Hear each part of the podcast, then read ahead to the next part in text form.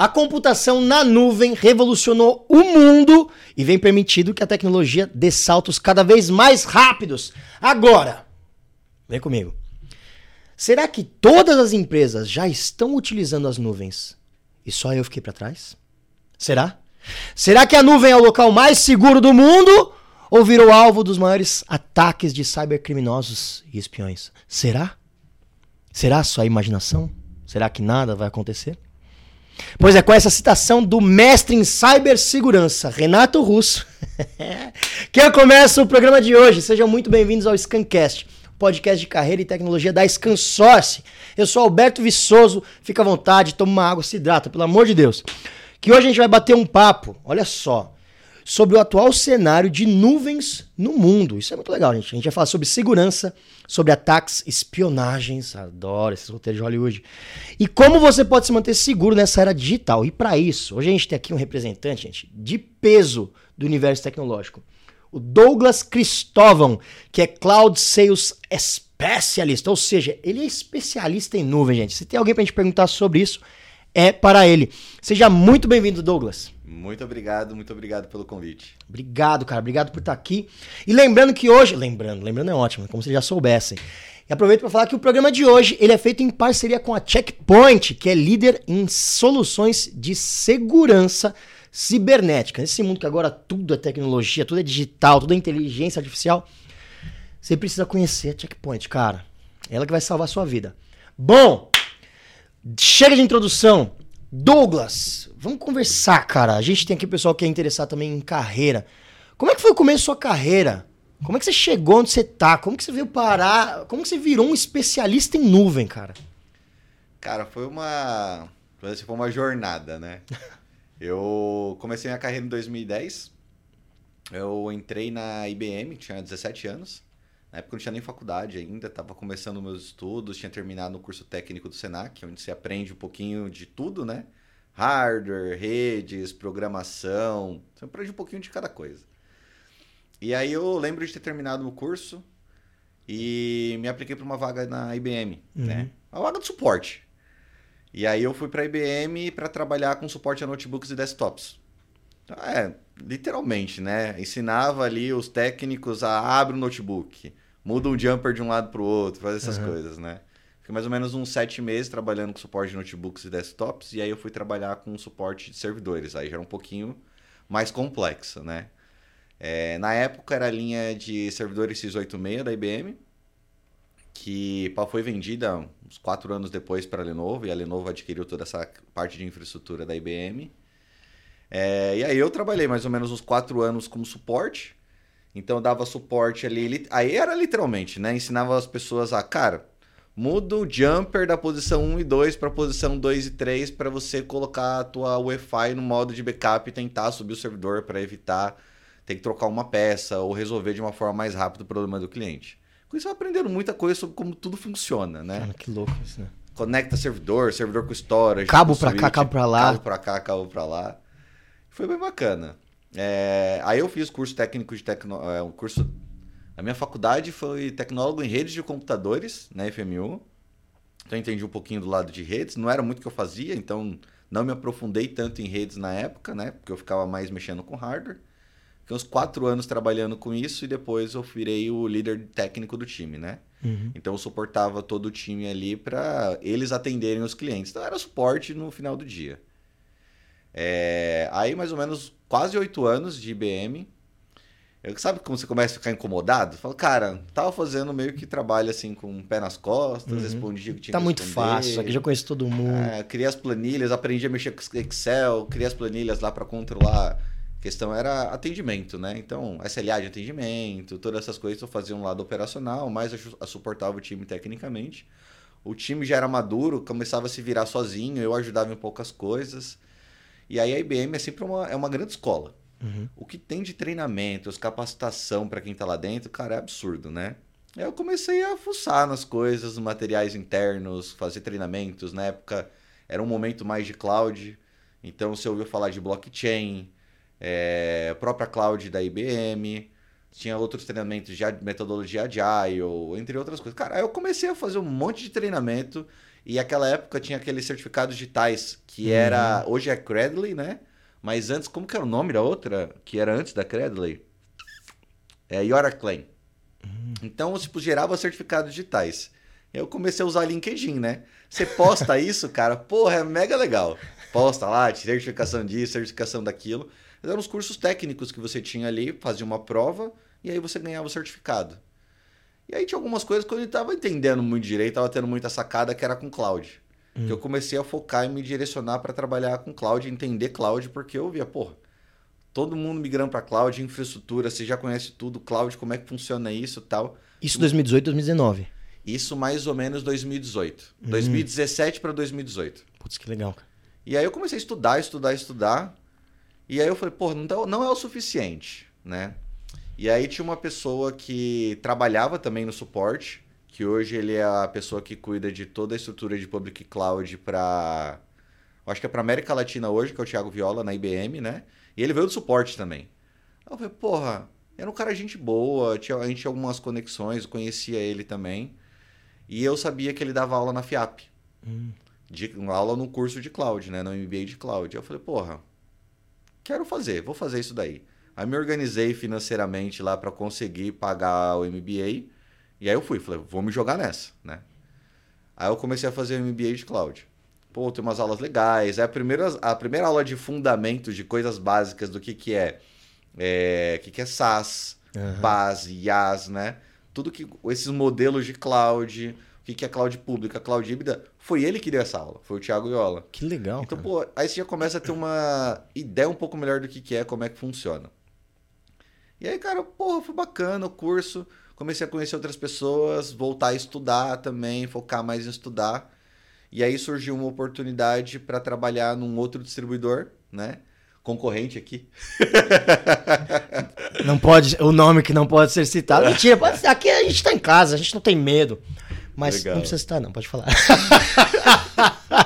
tá no LinkedIn, então tá Então eu fui trabalhar na época na Westcom, né? Que hoje é a Telecinix, uhum, uhum. como pré-vendas de Lenovo. Uhum. Porque, lembra, eu falei que a parte de infraestrutura foi vendida para Lenovo, a Lenovo Sim. era dona disso, aí eu, um amigo que trabalhava na IBM antes, que foi virar funcionário Lenovo, falou, pô, me ligou, cara, tem uma vaga aqui num distribuidor, tu quer fazer parte? Eu falei, ah, mano, Bora. vamos, né? Por que não? E aí eu fiz a, a hora que a pessoa que me ligou para fazer a entrevista era uma pessoa que eu já tinha conhecido no passado. Aí eu falou, cara, não, tem essa vaga, tal, vem aqui, vamos fazer uma entrevista que eu quero contar um pouco mais, te conhecer, tal. Pô, a entrevista foi fantástica. Aí eu saí de lá já meio que, cara, se você quiser trabalhar aqui com a gente, a vaga é tua. A decisão é sua. Que Só legal. que eu tava no meio de uma indecisão porque tinha uma, entre aspas, meio que promessa de trabalhar com cloud na IBM. Ah. Trabalhar com vendas cloud lá. Eu falei, cara, e agora? O que eu faço? Que não sei o quê. Toda a vida eu trabalhei na IBM. Vou pegar e vou sair agora? Né? Pô, construir a carreira aqui, oito anos. Você cria um sangue azul na IBM, que é um negócio que você não quer sair. Aí eu conversei com esse, com esse meu amigo. E ele virou e falou: Cara, assim, é uma oportunidade muito grande para você, pra você conhecer o mundo comercial. Sim. Então, assim, se eu fosse você, eu iria. Porque aqui não tem como garantir que você vai conseguir vir trabalhar comigo e tudo mais. Aí eu peguei, falei, não, beleza, vou, vou nessa, né? Me embarquei nesse mundo de, de, de vendas. Para mim foi muito rápido trabalhar com vendas. Não porque eu sabia o mundo comercial, conheci o produto. Porque como eu já conhecia como funcionava, eu via uhum. muitos erros assim que acontecia de suporte, que o pessoal que ligava lá com problema, que era muito erro às vezes de pré-vendas. Vendia Olha. coisa que não era homologada, que não funcionava. E, porra, ah, já que eu já tenho todo esse conhecimento, né? Vamos botar isso aqui em prática. Então, pô, na primeira semana eu comecei a fazer proposta, comecei a já falar com os clientes, falar com os parceiros e tudo mais. Cara, foi um negócio muito rápido. em uma semana eu já estava meio que onboarding lá, entendendo como tudo funcionava. Mais ou menos uns três meses aqui eu peguei e ganhei um outro fabricante para trabalhar, que na época foi a Rubric que é um fabricante de backup que porra, começou a operação no Brasil. É, o time da Rubrik, o fabricante, era pequeno. E eu, cara, eu gosto de tecnologia, eu gosto dessas coisas, eu gosto de aprender. E era uma solução que era mais próxima do mundo de cloud, porque a ideia do backup era sempre estar jogando isso para cloud. Então comecei uhum. a ter uma conexão mais próxima. A Lenovo me dava isso de uma forma mais próxima, porque toda a solução de hiperconvergência, tudo definido por software, estava próximo ali também. E aí, junto com solução de backup. Cara, linkou as duas coisas, né? Foi a minha primeira oportunidade para viajar para fora do país, que teve um treinamento em Miami pela Rubrik. Que legal. Ficou aí... super feliz, mal sabia Nossa, o que porra, o futuro te aguardava. Em três meses ali, eu falei, cara, oportunidade para viajar para fora, treinamento e é tal. Gente, só para falar uma coisa aqui para vocês, vocês não sabem, mas esse homem aqui é a pessoa que mais viaja com quem eu já tive contato na vida. Se você já pegou um voo e olhou o piloto, ele viaja menos que esse homem aqui. Quem dera. Mas foi um pouco isso, cara. E essa foi a minha primeira viagem internacional. Foi bacana porque eu fiz um curso de inglês quando eu era mais novo, né? E aí eu, puta, é básico, né? Não é. Você ah, vai aprender inglês aqui. Não é diferencial, não, não é, o mais. diferencial. Uhum. E aí eu comecei a ser. Sabe que você é jogado numas reuniões com o pessoal de fora, migração de sistema. É, pô, um monte de coisa foi acontecendo e aí eu tive a oportunidade de ir aprendendo mais inglês. Não que eu estudei muito sobre isso, mas foi mais um método mais autodidata para você ir aprendendo a conversar, se jogar, perder medo. E aí foram boas oportunidades que eu tive, né? Eu fiquei mais ou menos uns, sei lá, acho que uns quase dois anos trabalhando como pré-vendas aí. E aí, bom, terminei meu MBA de cloud, já estava um pouco mais próximo disso, estava mais trabalhando ainda com infraestrutura, mas já tinha mais essa conexão com cloud, né? E na época na, na Cynics eu começava meio que trabalhar com tudo, porque Lenovo você tem parceria lá para trabalhar com VMware, com Nutanix, uhum. com, tem, solução para tudo, né? E aí, mais ou menos ali no começo de 2020, abriu a operação de AWS, né? Como distribuição na Cinex. E a pessoa que era o gerente de produtos trabalhava comigo com Lenovo, ele assumiu a posição como gerente de produtos AWS. E ele sabia que eu estava estudando cloud, que eu já conhecia, que eu queria trabalhar com isso e tudo mais. Então ele falou, cara, tem uma posição aqui, vai de você se quer ou não. Aí você se vira para falar com as pessoas para correr atrás, né? E aí eu fui atrás, conversei com algumas pessoas e consegui trabalhar com cloud. Aí eu virei o arquiteto de soluções de cloud AWS na Telecinix. Foi, porra, foi a porta de entrada para trabalhar com cloud.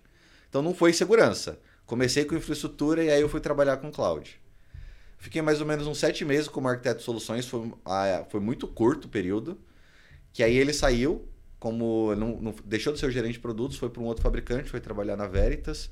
E eu peguei e eu fui assumir a posição dele como gerente de produtos. Então saí do lado técnico e entrei pro lado comercial. Uhum. Mas com todo esse background que, pô, genial, né? Aí liga as duas coisas, né? Uhum. Puta, aí você aprende um monte de coisa.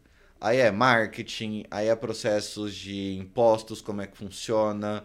É, cara, um universo. Você vai acabar aprendendo muito mais coisa do que simplesmente você olhar para um único produto, né? Fiquei mais ou menos um ano como gerente de produtos AWS. E aí eu comecei a. Eu recebi uma proposta por LinkedIn da, da Huawei para trabalhar como arquiteto de soluções de cloud na própria Huawei.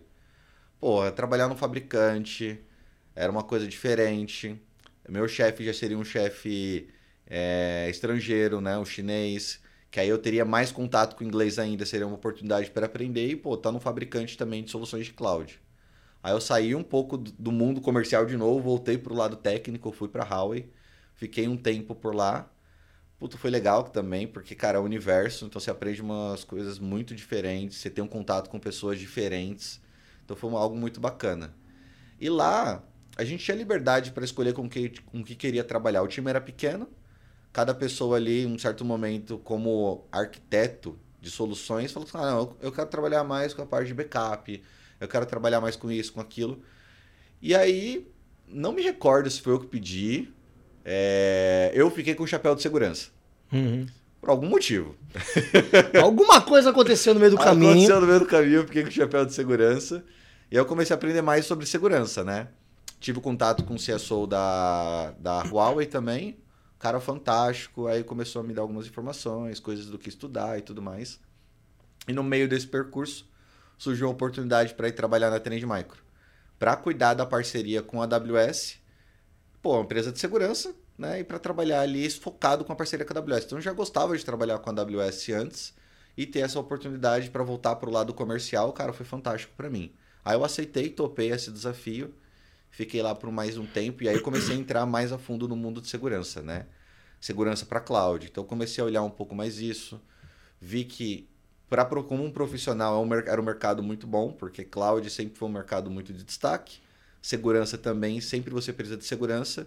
E aí você comecei a entender um pouco mais como isso estava funcionando. E isso já no meio da pandemia agora. No meio da pandemia. Aqui a, a nuvem Explodiu. bombou. Explodiu. Nossa, se tipo saiu muito na frente quando eu tava pensando em nuvem lá 2017, 18. É, isso foi a grande Isso vantagem, foi- porque eu já estava meio que preparado para esse momento agora de trabalhar com cloud. Uhum. E aí fiquei mais um tempo na Trend, foi muito bacana o trabalho lá, adoro a Trend como empresa também. E aí surgiu a oportunidade para vir trabalhar na Checkpoint. E a Checkpoint já era uma posição, é, vamos dizer assim, um, um upgrade em posição de carreira, né, para trabalhar com o Brasil e com o Sul da América Latina e focar em toda a estratégia da plataforma de segurança de cloud para os clientes. Não era mais focar somente uma única coisa que nem eu tinha antes. Então foi meio que um upgrade de carreira. Eu falei, não, cara, para mim faz todo sentido. E aí eu entrei na Checkpoint. Eu ainda não conhecia muito do que a Checkpoint fazia. E aí, a hora que eu comecei a entender a tecnologia, é, o que a Checkpoint efetivamente faz em segurança, cara, aí eu, vou, aí eu me apaixonei por segurança. Aí eu apaixonei por segurança, por tecnologia de segurança, que entender cada vez mais como a Checkpoint trabalhava. E aí eu comecei a me especializar, aí fazer jus à posição hoje de especialista, né, de cloud. Então foi bacana, cara. Hoje eu tô feliz, tô mais ou menos uns que oito meses na Checkpoint. E gosto muito do que faço, gosto muito desse desafio. Que legal. E você vai contar pra gente nesse podcast aqui por que, que você se apaixonou pela Checkpoint. Você não sai daí que olha só. Eu adoro, eu adoro essa parte inicial, que as pessoas sentam aqui e contam da carreira, porque a gente tem tanto insight da nossa vida, assistindo, vendo, fala, putz, olha só o que esse cara fez, olha por onde ele passou, putz. Tem muita coisa que é muito parecida, viu? Ó, não para de estudar, não para de estudar, é eu sempre falo, sejam curiosos. Esse é o segredo.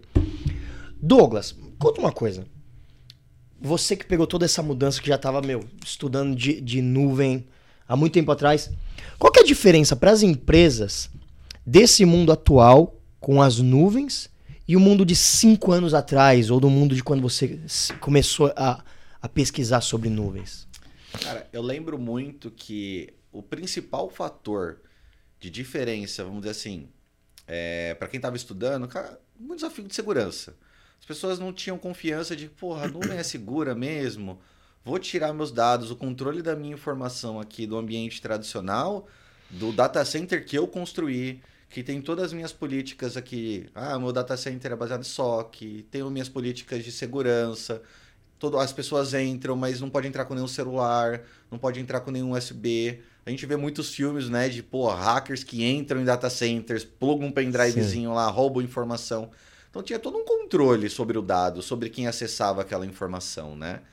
Fisicamente. E aí você parte para um provedor de nuvem, começa a falar assim: não, não, esse tudo que você tinha físico aqui, que você controlava, você não precisa mais ter. Você não precisa mais se preocupar com gerir é, ar-condicionado, gerador de energia, ter pessoas para ficar fazendo manutenção, troca de hardware, porque, pô, lembra eu trabalhava com isso antes? Trocar né? o cabo de trocar lugar. cabo de lugar. Vi alguém ali, um data center menorzinho ali, alguém tirar o servidor da tomada, ele parar de funcionar, a empresa parar de funcionar, e eu já vi acontecer. É engraçado pensar nisso, né? Sem falar que eu já vi muito acontecer, por exemplo, é, em agências bancárias, né? Ah, acontece alguma tentativa de assalto, explode ali ao- aquele lugar. Pô, tem um servidor que tá ali atrás. O servidor danifica, aí tem chuva, tem desastres naturais. Aí se o ambiente não tá muito bem preparado, cai água no servidor. Cara, no suporte, você vê de tudo. Tudo que pode estar acontecendo, né? Ah, é, clientes que têm um data center que sejam próximo do mar. Pô, a máquina pega maresia, enferruja, começa a dar um monte de problema. Então você pegar e tirar esse controle que você tinha antes, tudo que você conhecia, tudo que você fazia de técnicas de segurança para manter toda essa infraestrutura em casa, você passa um provedor de nuvem. Não tem mais que olhar para isso. Uhum. Não, agora você pega, sabe aquela máquina virtual lá que se alguém pedisse para você criar uma aplicação, você vai, tem todo um processo para você fazer isso. Se você não tem infraestrutura, você vai fazer um processo gigantesco de compra para você ter esse hardware. Se você, às vezes, por exemplo, putz, cara, vou fazer uma licitação para quem trabalha com o setor público. Tem todo o processo para você fazer um sizing disso, para você fazer o processo licitatório. Aí tem um prazo de entrega desse hardware para você. Cara, é um processo muito burocrático e muito largo. Aí chega um provedor de nuvem e te fala: Não, sabe esse processo de você criar uma aplicação? Eu te entrego aqui sua máquina virtual em um minuto. Que ódio, né? O cara fala, mano, você tá de sacanagem comigo. Aí, pô, aí é, é um negócio complexo, né? Eu falo, não, mas calma, tem alguma coisa que tem que estar errada aí. E a segurança, e a governança, o dado que eu controlava, onde está esse dado, eu quero saber todo ponto a ponto aí de onde está essa informação. Então eu vi que muitas vezes no começo, onde eu estava estudando cloud, tinha muito esse desafio de segurança. Né? Segurança era uma das principais coisas que eram difíceis. Além de mão de obra capacitada. Porque quando você vai olhar nuvem, cara, é um data center de alguém. Tudo que você tinha em casa, a AWS, por exemplo, tem no data center deles. Só que é tudo feito de forma automatizada tudo feito via script. Só que você tem um único painel, onde você quer ligar uma máquina virtual, ele roda todo um script na infraestrutura e entrega tudo isso pronto para você de uma maneira muito mais fácil, né? Então você começar a ter isso de uma forma muito mais automatizada, mais fácil, acabou sendo difícil ter profissionais capacitados para fazer isso, porque a comunicação agora de infraestrutura era diferente. Uhum. Então profissionais capacitados, segurança era um dos principais desafios, né? Hoje você tem um monte de profissional que já está mais capacitado com cloud, é mais difundido isso hoje, é mais fácil de você conseguir criar qualquer tipo de arquitetura. E segurança acaba tendo um pouco melhor. Antes, os provedores de nuvem tiveram, acho que, na minha, isso é uma opinião particular minha, né? Tiveram um grande desafio para provar para que todas as empresas que nuvem era segura, só que eles sempre deixaram muito claro sobre a história da responsabilidade compartilhada. Hum. Eu sou responsável porque do que ele é infraestrutura que você tinha. Isso é minha responsabilidade. Físico. Físico, né? Agora, o que você vai fazer de proteção das suas aplicações? Como você vai configurar isso? Eu posso te dar alguns serviços aqui para você automatizar esse processo, mas a responsabilidade é sua de que está criando, automatizando esse ambiente. Que louco, né? Então, pensar que uma das primeiras mudanças foi a, da cabeça das pessoas, né? Tava todo mundo preso, não fala, agora tá funcionando, não mexe aqui. E aí alguém fala, não, dá para fazer melhor. E, e aí deixa eu te fazer uma pergunta. Por exemplo, o, o, cara que tinha lá, porque é interessante isso, né? Quando a gente fala, meu, segurança na nuvem e essa, e essa segurança compartilhada, né? Claro, o provedor tem a parte dele e você que está contratando o provedor também tem a sua parte. Calma, a pergunta é a seguinte: se eu tiver o meu data center em casa, o que eu tenho que pôr da minha parte. Calma, tá na minha cabeça, mas vai sair bem, ó. O que eu tenho que pôr da minha parte de segurança na nuvem é o mesmo que eu já teria que colocar em casa? Algumas coisas sim. Algumas coisas sim é, do que, que é a sua infraestrutura mesmo, você tinha mais coisas de segurança, você tinha que cobrir mais vetores. Hum. Uma parte desse vetor, a AWS, a Azure, a Google, os provedores de nuvem, eles já entregam. Certo. Então você já tem esse vetor entregue ali, que é a camada da segurança física. Agora, por exemplo, você continua precisando de um firewall, você continua precisando de um AF da mesma forma que era antes, você continua precisando proteger os teus endpoints. Então, assim, boa parte do que você já tinha de mentalidade de proteger on-premises, você vai ter que continuar fazendo isso em cloud e além. Porque, por exemplo, qual é uma grande dificuldade que hoje você tem em nuvem? Erro de configuração. Hum. Você erra a configuração que você tem no seu cloud provider. Então você cria ali uma unidade de armazenamento de objetos, você deixa ele com acesso público, cara, você pode ter um vazamento de dados muito grande. Você tinha que se preocupar com isso hum, antes? Entendi. Não, Não necessariamente. Uhum. Então, os erros, é, algumas coisas foram resolvidas, você não precisa se preocupar mais, mas agora ele tem uma mentalidade um pouco diferente do que você tem que se preocupar. Então agora você tem que ter uma cabeça um pouco melhor e tá muito conectado com o seu time de desenvolvimento. Porque lembra que eu falei, automação. Nada mais vai trazer automação do que você desenvolver ela, criar toda a sua esteira de desenvolvimento e trazer isso para a nuvem. Então tem que estar tá muito mais amarrado o time de desenvolvimento, de operações, e agora o time de segurança, que é o que a gente chama de DevSecOps, né? Então uhum. isso você tem que estar tá tudo conectado e funcionando muito bem para que você consiga ter todas essas técnicas, ferramentas e tudo funcionando da melhor maneira possível.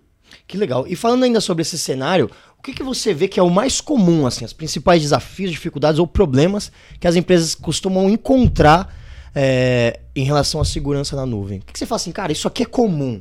E o que, que é raro também? Fala aí pra gente, conta os cases. A gente gosta de ouvir fofoca.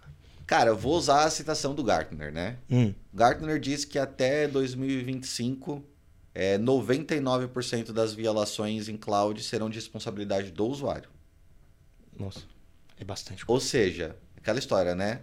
Historicamente, eu nunca ouvi nenhum caso, se teve, não sei, é, de que algum provedor de nuvem tenha tido algum tipo de violação. Né? Ah. Então, assim, ele garante que o lado dele esteja seguro. Mas aí você pega os últimos casos, qualquer. Os últimos casos que aconteceram de vazamento de informações de ambientes que sejam cloud, o que, que são? Alguma credencial que foi exposta. Então, muitas vezes você cria a aplicação, a senha está chumbada ali nela. Você vai colocar, por exemplo, teus segredos lá em plataformas open source como GitHub, GitLab, e aí você deixa exposto uma credencial de algum ambiente. Isso é uma, algo que acaba sendo muito crítico. Se algum atacante pega essa informação, ele vai acessar teu ambiente e aí de lá ele consegue escalar privilégio e ter acesso ao controle de todo, todo o teu data o cara entra em, O cara entra na sua empresa. Ele entra na tua empresa. Né? E aí a gente vê muitas coisas acontecendo isso. Ah, armazenamento que não foi configurado da forma certa. Armazenamento de objetos onde tem todas as suas informações ali, muitas vezes informações confidenciais. Pô, tá exposto para a internet, alguém vai lá copiar essas informações, vaza informações. Então isso já via acontecer também e principalmente como novas vulnerabilidades conhecidas agora para as aplicações, de acordo com também um reporte, acho que foi do Gartner, é, e aí saiu também no nosso Security Report de 2022, que elas estão sendo mais exploradas em ambientes em cloud do que em ambientes tradicionais. Hoje a gente tem mais ataque acontecendo em ambientes tradicionais do que em ambientes em cloud. Então, ah, é? também foi um reporte que teve no nosso, uma informação do nosso reporte de segurança de 2022 mas esses novos ataques, as novas vulnerabilidades que são descobertas, elas acabam sendo mais exploradas em ambientes de cloud do que em ambientes tradicionais. Então, isso são algumas, duas coisas que eu vejo acontecendo muito também. E é comum, cara, tipo, é, é isso que às vezes eu paro a pensar. Eu tenho essa impressão, tá? Eu tenho uma impressão. É eu falo, não sou especialista, especialista é vocês. Eu gosto de perguntar e vou aprendendo aqui. É comum, a grande maioria das empresas tão bem expostas mesmo? Cara, assim, que, que eu acho que eu posso dizer nesse sentido? Só porque assim, desculpa, só pra. Porque a gente vê, não é raro, a gente vê empresas grandes, famosas, que são casos que explodem na mídia, que você fala, meu, não é possível que uma empresa desse tamanho não, não tenha as. Então, se eu penso assim, se tem empresas do primeiro escalão, inventei agora, mas enfim, imagina o que a galera de baixo, né? A gente que sei lá, que, me, pequenas e médias empresas. Deve ter muita gente. É uma impressão minha, mas é, me diga se você é especialista. Eu vejo que tem dois, duas coisas que, que acontecem, né? A primeira são ataques, sabe, você atira para qualquer lugar e vê se acerta alguma coisa. Hum. Que são os bots que ficam aí na internet. Vendo, por exemplo, pô, surgiu um novo IP aqui na internet. Tem bots que eles vão tentar fazer comunicação de brute force ali para tentar quebrar a senha. Então você tem uma senha fraca, uma senha ali que qualquer um, sei lá, a de mim, a de mim, são coisas que, porra, todo Não mundo dá. conhece e aí algum bot vai tentar fazer esse tipo de comunicação. Esse foi um dos primeiros contatos que eu tive com segurança quando estava na Huawei, né? Eu lembro de ter instalado um agente na minha máquina virtual e eu deixei ela exposta na internet mesmo só para ver o que acontecia. Cara, em segundos tinha ataques de bot acontecendo lá, tentando se comunicar com essa instância para tentar quebrar minha senha. E eu vi os logs disso acontecendo, né? Aí você fala, caraca, meu, acabei de colocar aqui, como que o cara já sabe que tem minha Muito máquina virtual tá rápido, tá exposta né? e tá tentando quebrar a senha dela? Então esse é o tiroteio para tudo quanto é lado, tentar acertar alguma pessoa, né? E aí pensa, se tem ferramentas que vão o tempo todo fazer scan na internet para ver se consegue ter algum tipo de vulnerabilidade ou quebrar o teu ambiente, se alguém tenta fazer um ataque direcionado à tua empresa, a quantidade de vulnerabilidades que existem hoje, de aplicações, é, a gente teve lá o grande caso do Log4j.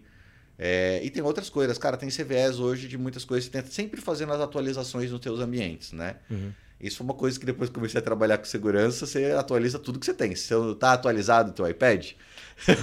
Claro que tá! Deixa eu... Tudo você tem vai atualizando porque tudo acaba tendo patch de segurança, né? Quando o atacante te mira, ele vai usar diversas técnicas, diversas táticas para conseguir acessar o teu ambiente. Vai tentar ver se você tem alguma credencial exposta, se tem alguma porta aberta, se a tua aplicação tem algum caminho para chegar até você. Então, se o cara mira você mesmo e falar, não, eu quero chegar em você, ele tem muitas, muitos meios de fazer isso. E você tem que criar os cercos, e aí sim entra as ferramentas de segurança, entra o que a Checkpoint faz, para você criar todo esse cerco e deixar todo mundo ciente ali, todas as suas ferramentas de segurança cientes, para que você consiga proteger o ambiente como um todo. Por isso que hoje, quando a gente vai falar de segurança, a gente tem falado muito sobre consolidação. Uhum. Porque quanto mais consolidado for o teu ambiente e toda a tua infraestrutura, todas as suas ferramentas e técnicas de segurança souber que alguém está sendo tentando atacar o teu ambiente, você consegue proteger o teu ambiente como um todo. Porque, obviamente, é muito é, simples a gente falar, ah, vou usar a inteligência artificial para fazer essas proteções, né? Proteção do meu ambiente. Mas você acha que o atacante não está usando isso também? Lógico. Então tem os dois lados, né? Uma guerra cibernética. Uhum. Então a gente tem que estar tá se protegendo cada vez mais e fechando todo esse cerco. Cara, mas é legal isso que você colocou, que você falou, pra gente pensar isso, né? Porque, tá bom, então tem os bots que estão atacando todo mundo. É o um negócio, velho. Você tá na internet, tá sendo atacado.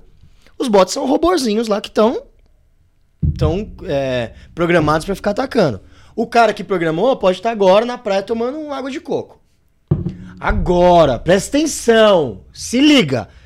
Se o cara mira em você, significa que tem uma pessoa, um ser vivo que pensou, vou atacar essa empresa.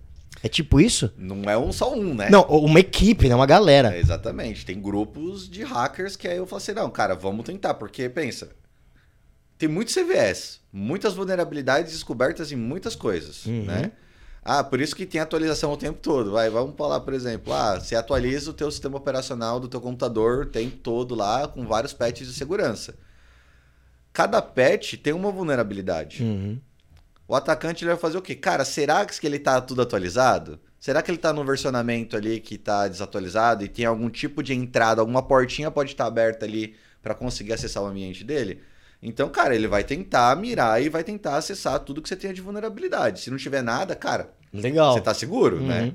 Agora, se não tiver, se tiver alguma portinha aberta, você não tem ferramentas de segurança para poder garantir que o teu ambiente esteja protegido, ele vai encontrar algum jeito.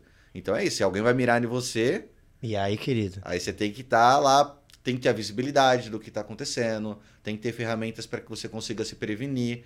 E isso são duas coisas, por exemplo, do que a Checkpoint faz hoje para cloud. Uhum. Então, quando eu olho, por exemplo, uma das ferramentas que eu tenho, que é o nosso Thread Intelligent de cloud, eu consigo ter uma visibilidade ali e o correlacionamento das informações que estão acontecendo em ambientes de nuvem para identificar se há alguma tentativa de ameaça no meu ambiente. Se tiver ali, eu já consigo tomar ações específicas para conseguir resolver esse tipo de ataque, uhum. em conjunto com outras ferramentas que a gente vai ter para prevenir com que um ataque venha acontecer no teu ambiente, para prevenir que você tenha algum tipo de erro de configuração ou para tua aplicação que está ali em produção, ela alguém tente explorar algum tipo de vulnerabilidade. Então a gente vai trabalhar com diversas técnicas para garantir toda essa, essa proteção em camadas, que aí hoje, como o Gartner chama, né, nessa técnica de consideração para cloud, que é o Synap, que é o Cloud Native Application Protection Platform que é a base do que a gente tem criado hoje de solução para nuvem. Cara, que legal. Eu acho muito legal que a Checkpoint é uma, uma empresa de segurança para nuvem que consegue ver tudo isso.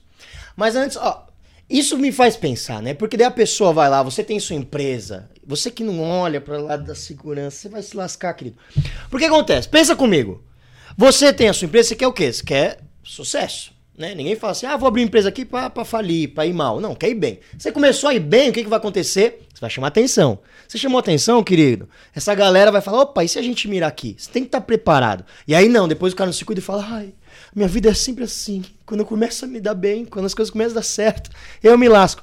Não vai se lascar, entre em contato com a Checkpoint, pelo amor de Deus. Pergunta, Douglas. Uma pergunta mais. Olha, eu, eu costumo dizer que não tem pergunta burra, mas talvez essa beire isso. Mas acho que é interessante a gente perguntar. Cara, juntou lá, juntou a galera, juntou os amigos, tem 50 caras que montaram um grupo hacker para ganhar dinheiro e mirar numa empresa. Não dá pra gente saber onde esses caras estão fisicamente? Cara, essa é uma pergunta que é, é bem complicada, né? Tem técnicas para que eles mascarem isso. É, você consegue identificar, por exemplo, o IP de um atacante, da onde que ele está vindo. Mas aí tem que ter toda uma análise forense, que tem empresas especializadas para poder fazer isso. Então, por exemplo, hoje você tem que contratar, é, vamos pensar assim, o FBI ele faz uma investigação a fundo para análise de cibersegurança, né? Cyber riscos. Então, da onde está vindo esse ataque. Tem métodos para que cada um chegue nesse, nesse lado, mas aí, obviamente, cada um tem que trabalhar na, na maneira ali com que consegue fazer para chegar até esse ponto, né? Uhum. É difícil. Não, não é um eu já perguntei isso que eu pensei. A gente, não é um negócio simples. A gente já vai pensando aqui, cara, é um negócio tipo filme mesmo. Tem que ir atrás, e os caras fogem. E a gente acha que os caras vão estar sempre com touca escondida, assim. É nada, né? Deve ter um monte de empresa aí. Na Berrine, deve ter um monte de prédio lá na Berrine que é de. dos caras que é hacker, né? Porque é muito dinheiro que esses caras movimentam, né? Ah, cara, o, se você olhar o que, que movimenta, por exemplo, Bitcoin, recuperação, ransomware, a gente não sabe de todos os casos, por exemplo, de empresas que sofreram, que pagam. A gente vê o que sai na mídia, né? Mas, cara, imagina, inúmeros casos que podem ter acontecido de ransomware e empresas que, cara, não tem o que fazer. Toda a minha empresa agora está bloqueada, não tinha uma política de backup, por exemplo. Então, cara, o que, que você vai fazer com a tua empresa? Cara, a pessoa acaba pagando. Então tem. O cara é, sequ... é, é um sequestro, né? É um você sequestro. paga um resgate. Se você tem, se você construiu construir uma política legal ali do teu ambiente, que você consiga trazer, por exemplo, ah, vou restaurar as minhas informações aqui, o tempo que eu perdi tá ok. Ou se, por exemplo, ah, é que da checkpoint eu não vou nem chegar nesse ponto de você chegar até o ransomware, né? Porque os nossos endpoints hoje, quando você tem, algum- tem algum tipo de ataque, ele identifica ali um ransomware, ele faz o rollback da informação e bloqueia esse tipo de ataque. Resolve assim. Ele resolve já antes do ransomware acontecer, né? Que legal. Mas, por exemplo, pô, aconteceu. Aí você tem que ter ferramentas e táticas para você conseguir fazer o rollback dessas informações. E aí, se você não tiver, você tá na mão do, de quem tá sequestrando o teu dado, né? Cara, que absurdo, né? E aí, uma pergunta que eu tenho. Por exemplo, vai, eu tenho a minha empresa lá. A minha empresa é uma padaria que vende croissant e eu tô bombando e tô vendendo online. Caí num ataque de ransomware. O cara tem todos os meus dados e ele tá pedindo pra eu liberar, eu tenho que pagar um milhão de reais. Por exemplo, me lasquei. Putz, eu vi que não tem o que fazer. Meu, eu me lasquei, cara. Sabe uma coisa que eu penso? Se eu pagar, beleza, paguei. O cara libera. Eu não acredito que o cara não vai conseguir entrar de novo. E até que se ele liberou, qual que é a chance dele não ter colocado um negocinho lá que vai ficar. Não é muito doido pensar nisso? Dá, É. pra, dá pra salvar? Dá pra recuperar? Cara, você vai ter que ter ferramentas ali para que você. Aí, aí você vai ter que todo o investimento. Porque imagina, né? Ele já gastou uma grana com isso. Né? E a gente tem que pensar no lado da empresa também. Agora ele vai ter que gastar o quê? Com ferramentas, para que ele consiga validar se está tudo bem com a saúde daquelas máquinas, identificar a causa raiz, da onde que isso aconteceu. Se veio, por exemplo, ah, veio por e-mail. Um usuário meu clicou numa coisa indevida, porque passou por o e-mail, passou isso daí pelo, sei lá, não tinha tanta segurança no meu e-mail, meu usuário clicou e daí ele começou a se espalhar por todo esse ambiente. Identificar a causa raiz, conscientizar os usuários também sobre isso, colocar ferramentas de segurança para que você consiga ter isso sobre camadas, proteção do seu e-mail, proteção dos seus endpoints. Então você vai ter que construir todo esse ecossistema. Uhum, Pra não que tem aí- saída, né? Não tem saída. Uhum. Não tem muita coisa. Você vai ter que ter fer- vai ter que ter investimento com ferramentas de segurança. Você vai ter que ter investimento com conscientização também, porque não- você vai colocar ferramentas que vão prevenir esse tipo de ataque, vai. Porque cada vez mais você consiga trazer esse cerco. Mas se você todo mundo está trabalhando nesse mesmo objetivo, facilita. E às vezes não é nenhuma maldade, um usuário, porra, clicou numa coisa errada. Às vezes você clica num negócio que você clicou errado mesmo, não é porque você queria acessar aquele link, mas sabe, vai passando no modo automático e clica em alguma coisa, E já era. pode acontecer, né? Caramba, isso. É, porque é isso, né? Você não vai clicar e falar, tem certeza que você quer baixar esse vírus? Esses dias eu teve um amigo que me mandou um print de uma tentativa de ataque de alguém, né, se passando pela Receita Federal com relação ao imposto de renda. Aí você olha o e-mail, você fala, cara, é muito difícil identificar que isso aqui é uma tentativa de ataque. Mas era, você clica lá na, no, você vai clicar, baixar um arquivo ali, pô, é um ransomware, né? Caramba. Então é bem, é bem complicado. É, cada vez mais eles ficam mais inteligentes para conseguir chegar até você. E isso, esse que é o negócio, né? Por isso que, e aí eu acho isso importante. Por isso que a gente tem que ter, por exemplo, a checkpoint, uma empresa, você tem que contratar, cara. Desculpa. Porque você pode ser o, o gênio. Você pode ser o Douglas, que é um especialista em segurança na nuvem. Cara, mas tem muita gente muito boa trabalhando do outro lado também, né? O cara vai. Cara, é às vezes você tá, meu. Sei lá, vou falar uma bobagem que é possível. Às vezes, meu, daqui a pouco tem. Numa curtida do Instagram, você pega um vírus. Sei lá, vai saber se o cara não entra no servidor. Tô falando qualquer coisa aqui, tá, gente? Mas às vezes é isso, acessa um site, vai ler uma notícia. Cara, quem nunca? Aí você vê muitos casos, por exemplo, muitas pessoas próximas, é, conta que foi roubada do Instagram. Às vezes não é para um ransomware, mas dali você consegue, por exemplo, lá, posta aquelas fotos de produtos sendo vendidos, nem todo mundo está ciente disso. Então, cara, às vezes você consegue realmente extrair coisas de, da pessoa que está do outro lado. Porque às vezes você cria um vínculo de confiança, principalmente quando você falou de mídias sociais, que às vezes acaba sendo um ponto ali da onde ele consegue tirar dinheiro de alguém. Pode não ser de você que ele te atacou, mas através de você ele tira dinheiro de outros, né? Cara, isso é muito louco. Essa é uma pergunta que eu, que eu tenho aqui também. Queria saber como que a segurança nuvem ela afeta o uso cotidiano da tecnologia, assim, tipo aplicativo, rede social, streaming, armazenamento de arquivo. Como que, como que isso afeta o dia a dia? Porque a gente pensa, são dois universos diferentes, né? O universo da empresa e o universo do usuário no dia a dia. Mas ela afeta também? Cara, afeta, porque pensa assim. Quando você tem uma infraestrutura, Fala qualquer aplicação, qualquer site que você acessa aí. Qualquer um. Cara, sei lá, o, o Wall. Wall.com. Wall. Vamos lá. Você tem uma página ali, certo? Onde ela está disponível para qualquer pessoa. Qualquer um pode entrar lá no Wall, ler notícias, ler as informações ali do que você tem ali dentro dele, né? Tudo que tem por trás dessa página tem uma infraestrutura rodando. Ela pode estar on-premises, ela pode estar em cloud. Então, assim, você tem o teu front-end que está ali exposto para que qualquer um acesse. O teu uhum. intuito é trazer informações, vender um produto. Né? Você olha para o e-commerce, você vai vender produto, tem todo o processo transacional que vai rodar ali por dentro. Essa mesma página que ela está aqui exposta para os nossos clientes, ela está exposta para o atacante também. Então aqui ele vai tentar fazer o ataque nele. Tem diversos tipos de tentativa de ataque que pode acontecer em cima de uma aplicação, SQL injection, entre outras coisas, né? Então, cara, ele vai tentar atacar essa aplicação para ver se consegue, é, consegue extrair informações dali, derrubar a tua página, fazer qualquer coisa. Então, você precisa garantir que aqui esteja protegido. O que tem por trás, você pode estar num provedor de nuvem, você pode estar dentro de casa. Você tem que garantir todas as técnicas e ferramentas aqui para que essa conexão não se espalhe, para que a ferramenta esteja segura, a sua aplicação esteja segura. Então, quando a gente olha, por exemplo, desse lado de cloud, o que a Checkpoint traz da nossa plataforma do CloudGuard é uma segurança code to cloud, para que você consiga bloquear e garantir a segurança da tua aplicação aqui, do que está no teu front-end, desde o comecinho também, porque aqui, pensa que você está o tempo todo trabalhando para garantir essa segurança, né?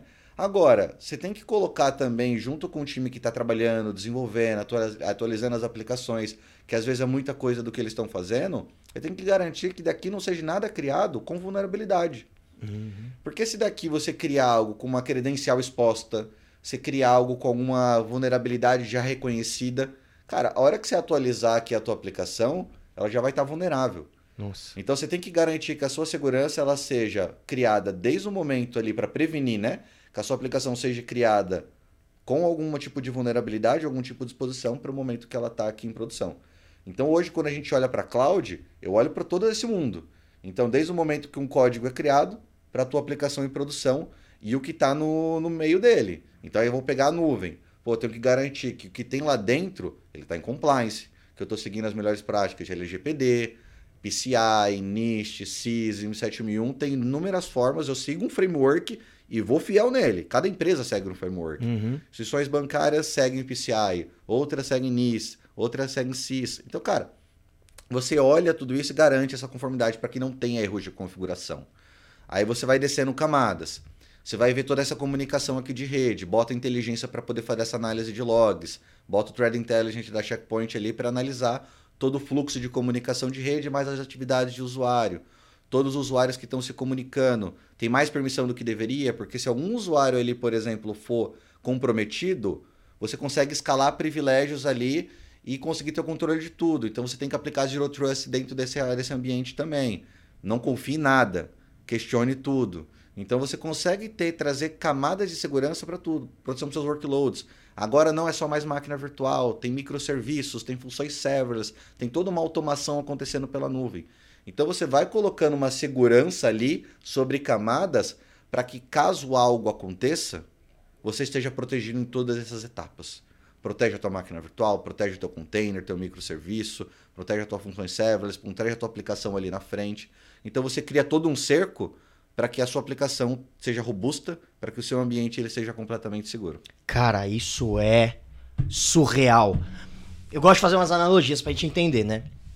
Tipo assim, tudo que é novo, que é criado, absolutamente tudo, você tem que criar uma proteção para aquilo. É isso aí.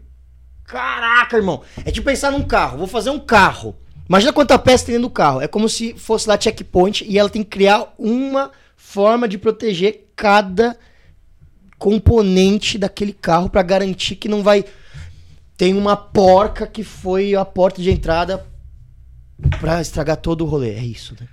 Cara, basicamente, de uma maneira geral, acaba sendo um pouco disso. Que doideira. Tudo que você tem à disposição que possa ser uma porta para um atacante, tem que bloquear. E deixa eu te fazer outra pergunta. É, quando a gente fala, por exemplo, em contratar checkpoint, eu, eu, vamos lá, minha, minha padaria que tá bombando de vender croissant na internet. Eu vou lá, coloquei ela, meu data center tá na AWS, vai, minha nuvem toda na AWS. E aí eu contrato a checkpoint pra, pra me proteger. A checkpoint vai cuidar só de mim lá dentro?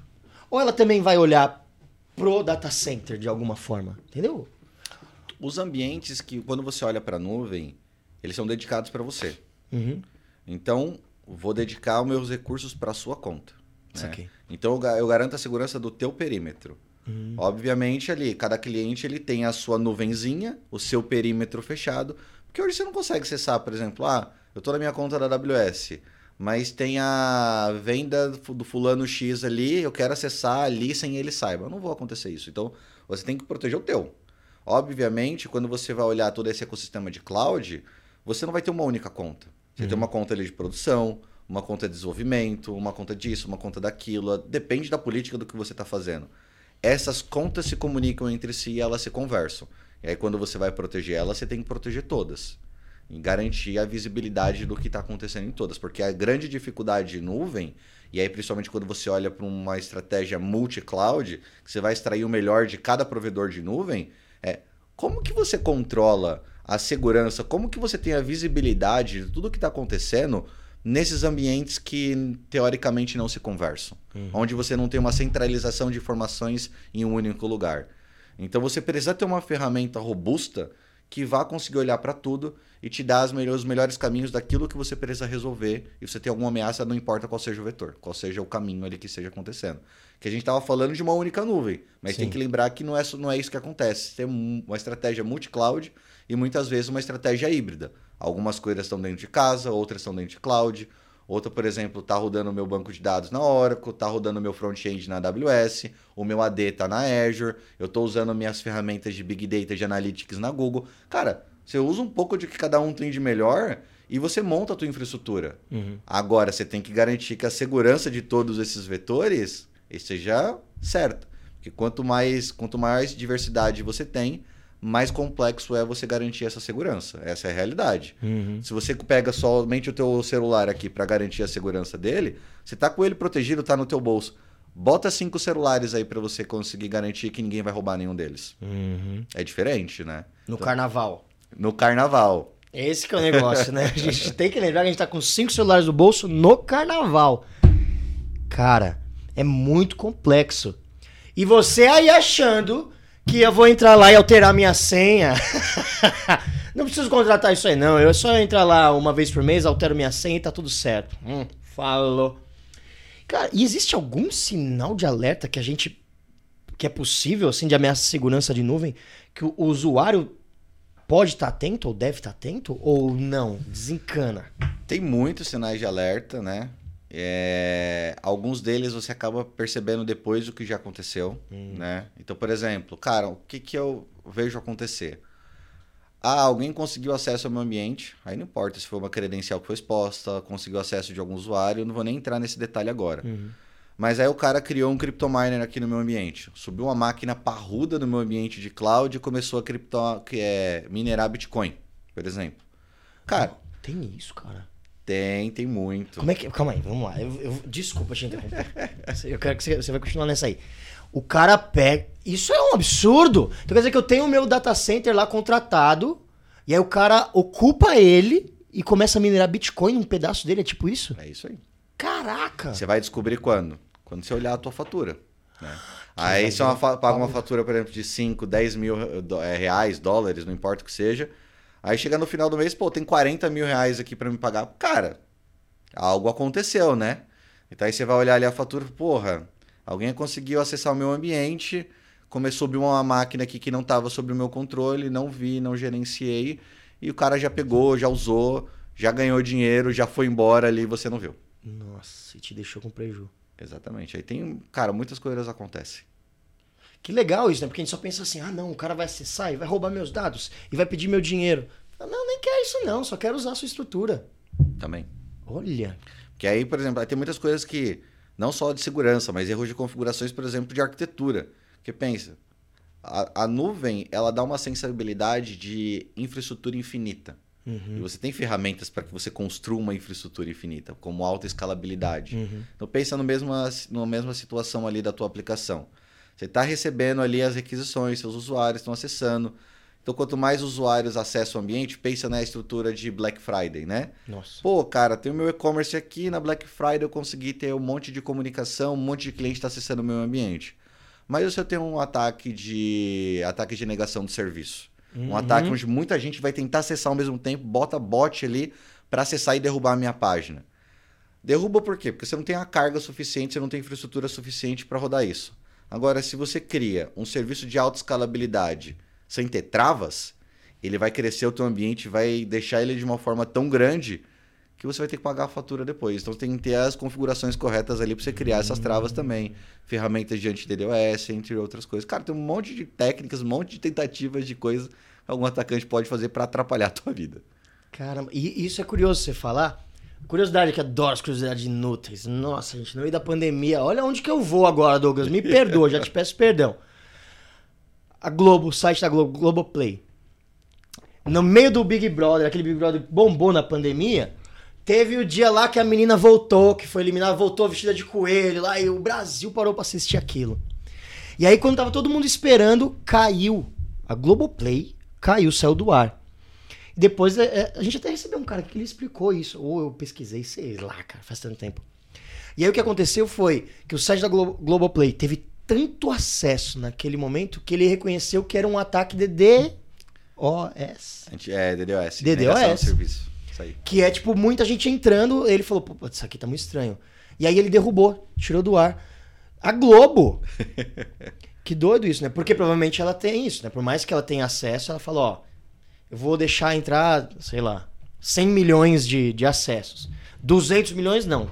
E aí caiu. né? Deve ser tipo isso aí. É pensar que você tem a sua... Você tem a sua... Você quer dar uma festa na sua garagem.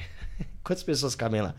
Tem isso. Né? 10 pessoas. Se de repente chegar a mil, Não vai conseguir entrar não na vai garagem. entrar. Cara, que interessante. E aí, tudo isso é uma possibilidade pro cara. Tem Te inúmeras possibilidades, né? Por isso ele tem que estar sempre pensando à frente, né? Hum. Então, criar estratégias, ter ferramentas, ter parceiros bons que vão conseguir te ajudar e tá lá para te suportar, né? Onde a Checkpoint é um parceiro de segurança. Eu falo que a gente é um parceiro dos nossos clientes, não simplesmente um fornecedor. Porque, cara, você vai estar lá junto com ele. Se der algum problema, a gente vai estar lá junto com ele também. E nosso time de suporte, no ecossistema, nossas ferramentas, todos os nossos parceiros. Tem vocês como distribuição também para garantir que o nosso cliente ele esteja bem assistido, né? Para qualquer tipo de necessidade que ele precise. Exatamente. E, e para que ele possa focar no que ele tem que fazer, né? Porque se tiver que. Se o cara da Globo tiver que decidir o figurino que a menina vai entrar, se ela vai entrar de coelho, de tartaruga, e se vai parecer que foi um ataque de DOS, o cara tá lascado, né? Contrata checkpoint fica mais fácil. E Douglas, eu sei que você já, cara, você já falou várias. E, e tá ótimo, você tá citando várias, vários locais onde a checkpoint atua. Mas pra gente dar uma condensada aqui. Como que é, a a Checkpoint aborda a segurança pensando na prevenção, detecção, intrusão e resposta, né? Ou seja, o antes, o durante e o depois. Porque ela cobre todos esses, esses períodos, né? Hoje a gente usa nossas ferramentas para poder trazer a proteção para os nossos ambientes, né? É, obviamente a gente complementa com outras ferramentas que a gente tenha dentro do, do mercado.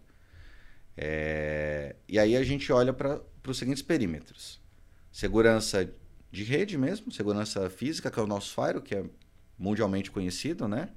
A empresa que desenvolveu, acho que hoje, que a gente é conhecido como uma das tecnologias do Fire especificamente. É, então a gente trabalha com o nosso Fire, que é a tecnologia Quantum, a nossa proteção de cloud, que é proteção de code to cloud, proteção completa ali de cloud, e proteção de usuário, é, e-mail, colaboração, é, mobile. Então a gente tem toda essa camada de segurança como um todo, né? Uma das coisas que eu mais gosto na Checkpoint é que todas as nossas soluções, elas alimentam a nossa inteligência. Que legal. Que é a inteligência que é o Thread Cloud. Então, quando você coloca todo o seu perímetro ali, ali de forma segura, pensa que tudo avisa essa inteligência. Tudo gera insight, tudo gera informação para essa nossa inteligência. Então, se você tem alguma tentativa de ataque acontecendo por algum vetor, a nossa inteligência avisa para tudo. Tudo uhum. acaba sendo meio que protegido de forma inteligente. Ela né? aprende e replica, né? Ela aprende e replica. Que então, assim, a nossa inteligência eu acho que é o principal segredo que a Checkpoint tem hoje. Então, a gente tem ferramentas para que você consiga te garantir uma segurança sobre todas essas camadas do que nós atuamos hoje. E a nossa inteligência por trás, ela consegue conectar todos esses mundos e cada vez mais identificar qualquer tipo de padrão de ataque. Então, hoje a gente vai ter todas essas ferramentas para prevenir. Então, tem prevenção de tudo contra na parte de endpoint, com nossa segurança ali anti-ransomware também que nós temos, segurança para camada mobile, é, evitar reuso de senha corporativa, segurança para parte de cloud, desde o momento que você cria um código para aplicação em produção. Cara, deu uma infinidade de produtos, né? E tudo você consegue conectar também na nossa plataforma de XDR, MPR, que aí você consegue ter uma visibilidade centralizada de todo o ambiente, todo o ecossistema que você tem com o Checkpoint e aí você tem que tomar decisões inteligentes, né? Ter a visibilidade de tudo que efetivamente está acontecendo. Com o cloud você tem um pedaço, com os outros dispositivos você tem um pedaço, mas você consegue conectar tudo através de uma única plataforma. Que hoje você consegue acessar todos os serviços da Checkpoint, todo o que a gente tem hoje, por um único painel. E aí, quando você centraliza isso, que é o nosso serviço do Horizon, você consegue ter essa visibilidade completa como um todo. Então a gente consegue trabalhar com segurança sobre camadas, conectando todas essas ferramentas da nossa inteligência e dando toda essa visibilidade para quem está administrando esse ambiente. Que legal, isso é muito legal porque simplifica, né, na hora de. de... Porque é uma loucura, vocês estão vendo que é uma loucura. Uma, um ser humano não tem a capacidade de administrar tudo isso. E deixa eu te perguntar, é, e aí a pessoa tem que ter alguém que, que, que saiba administrar isso dentro da empresa dela ou pode falar só, checkpoint, me salva? é importante ter alguém para administrar, né? Uhum. É, obviamente tem os nossos parceiros, tem o nosso ecossistema que vai estar tá lá para poder te suportar. É, tem, obviamente, treinamentos, capacitações que a Checkpoint consegue entregar também, os nossos parceiros autorizados. E Mas muitas das coisas elas são automatizadas. Você uhum. não tem tanto esforço operacional. Ah, legal. Então, por exemplo, nossa solução de WAP, né, que é um WAP de próxima geração, que é o Web Application API Protection, ele reduz uma carga operacional gigantesca de quem trabalha, por exemplo, com AF tradicional. Então você tem menos esforço operacional porque a nossa inteligência vai trabalhar com a proteção das suas aplicações. Então, assim, ele reduz drasticamente o esforço operacional ali, mas obviamente assim, é importante ter alguém que está acompanhando, porque segurança é uma vigilância constante de que você tem dentro do teu ambiente, né? Isso é legal, né? Porque a, a gente a gente vive falando isso. Ah, você trabalha com a sua empresa, você não tem que se preocupar com isso, tem que pensar nisso. Mais ou menos, né? Até a página 2. Hoje em dia é uma coisa que tem, tem que, fazer parte, né? Segurança é uma preocupação que você tem que estar em constante alerta. Então, por exemplo, cara, tô aqui com a minha aplicação em produção. Surgiu uma nova vulnerabilidade nela. Você não vai fazer nada? Você tem que tomar as decisões ali e tem que resolver esse problema. Alguém errou alguma configuração, só que ela não está na minha política de autorremediação, que ele autorresolve esse problema. Eu vou ter que ir lá e vou ter que resolver. Então, sim, continua tendo é, um acompanhamento contínuo do teu ambiente de segurança, porque, como eu falei, né, você tem que estar sempre vigilante ali para evitar que alguém faça algum tipo de ataque. Se alguém está tentando alguma coisa nova, bloqueia. Tome as ações ali específicas para resolver esse problema. As ferramentas resolvem muitas coisas para que você tenha uma visibilidade completa, que você tome decisões inteligentes. E aí você vai trabalhar em decisões, você não vai ficar tendo esforço operacional para caçar aquela, aquela é informação. É Uhum. Então agora você muda um pouco esse dinamismo. Que legal. Mas é bom que vocês já dão uma mastigada de qualquer forma também. Você entrega a informação de uma forma mais precisa ali para quem vai fazer toda essa análise. Pô, que legal. E uma coisa que não dá para fugir, né? A gente pensando mudança política, regula regulamentação, como LGPD, Marco Civil e um monte de coisa que a gente está vivendo uma grande eu tava conversando hoje cedo aqui com o Fernando. Meu querido Fernando, você sabe que tá aqui atrás das câmeras. A gente é uma geração que pegou uma mudança maluca, né? De não ter celular, de ter telefone fixo, de conectar, se tirar o telefone do gancho, cair a internet, para hoje que tá tudo conectado e agora a gente tá vendo as primeiras leis e organizações dentro desse mundo digital da internet, né? Como que a Checkpoint consegue ajudar as empresas a passarem por esses desafios de conformidade também? Porque cada dia é uma coisa nova. Vamos pensar assim, né? Vou pegar o exemplo da cloud para ficar um pouco mais simples para a gente botar em contexto. Tudo que você vai colocar ali dentro da nuvem pode ter algum tipo de erro de configuração, né? Aqueles misconfiguration que a gente estava falando. Só que erro de configuração de acordo com o quê? Uhum. Uma boa prática de alguém, algum compliance ou não. Então existem diversos frameworks, obviamente, né? Aí vamos pensar LGPD, nosso, é, como comentei do PCI, NIST, Então quando a gente vai se conectar com esses ambientes em cloud, a gente faz um scan ali de tudo que você tem de configurações, tudo que tem feito. E de acordo com esse tipo de framework, essa conformidade que o cliente necessita, ele tem uma visibilidade ali completa do que, que ele precisa resolver de acordo com a conformidade. Pode criar regras próprias para que ele inclua também como uma política própria dele? Pode, é muito fácil fazer isso através da plataforma. Mas hoje ali é, é sempre importante ter a conformidade de acordo com aquilo que é importante para a tua empresa. Hum. Né? E aí a gente sempre até brinca um pouco com isso, né? Porque muitas vezes você vai pegar essas as ferramentas de conformidade, você vai conectar no ambiente como um todo. Se você migrou para cloud e não migrou com segurança, né? É, você vai ver que tem muita coisa incorreta. Muita coisa que você precisa resolver. Quanto maior for o teu ambiente, maior a possibilidade de você ter inúmeros alertas. Só como que você prioriza o que, que é realmente importante para você? Então, uma das coisas que a gente tem na nossa plataforma, que é o Effect Risk Management, é Pô, de acordo com a tua regra de negócio, seja baseado ali em tags, em ambientes específicos, em recursos específicos, é, o que, que é importante para você? Você configura todas essas regras de negócio. E aí, num dashboard único executivo ali, ele vai conseguir ter a visibilidade da exposição de risco daquilo que ele configurou que é importante. Uhum. Você tem a visibilidade do todo, mas você tem uma visibilidade daquilo que é importante junto com compliance e junto com suas próprias regras. Então você consegue ter uma visibilidade completa sobre isso. E obviamente compliance é sempre muito importante. E isso é, é legal você falar porque não é uma não é um padrão para toda empresa, né? Não é um pacote que para toda empresa é igual. Você tem que entender o, o que você precisa para a sua. Exatamente. Cada empresa tem uma particularidade. E aí não tem como criar um standard que vai atender todo mundo. E aí isso também é assim pro lado da segurança, porque a gente. Porque são dois lados, né, aqui. A gente tá falando de um lado de proteção de ataques, que você tem que estar. Tá, vem cá, não, não me ataquem, não me machuquem. E outro lado que é. Eu tenho responsabilidades, né? Corrija-me se eu estiver errado. Então você tem que olhar para esses dois lados. É, você acabou de explicar que nessas responsabilidades que você tem que suprir, para cada uma é de uma forma. Do lado da segurança também é assim ou não? Existe um padrão assim para as empresas? Deixa eu tentar entender melhor, assim. É porque eu pergunto do jeito meio maluco, né, gente? Desculpa. Você sabe que eu sou meio maluco. Tipo assim, é, a, a, a, a minha empresa vai. Tem um pacote de segurança também que é padrão para todas? Ou não? Cada uma tem que ter uma, um, um nível depende. diferente, uma coisa diferente. É, porque depende do que você tem, do que você está fazendo hoje, qual que é o teu foco. Porque tem inúmeras, vamos dizer assim, sopas de letrinhas quando você fala de segurança. SAST, DAST, é, o próprio Sinep para cloud. Uh, putz, cara, tem, um, tem uma sopa de letrinhas de diversas técnicas e práticas de ferramentas. Segurança de e-mail, segurança de endpoint. Você tem tudo isso? Saquei.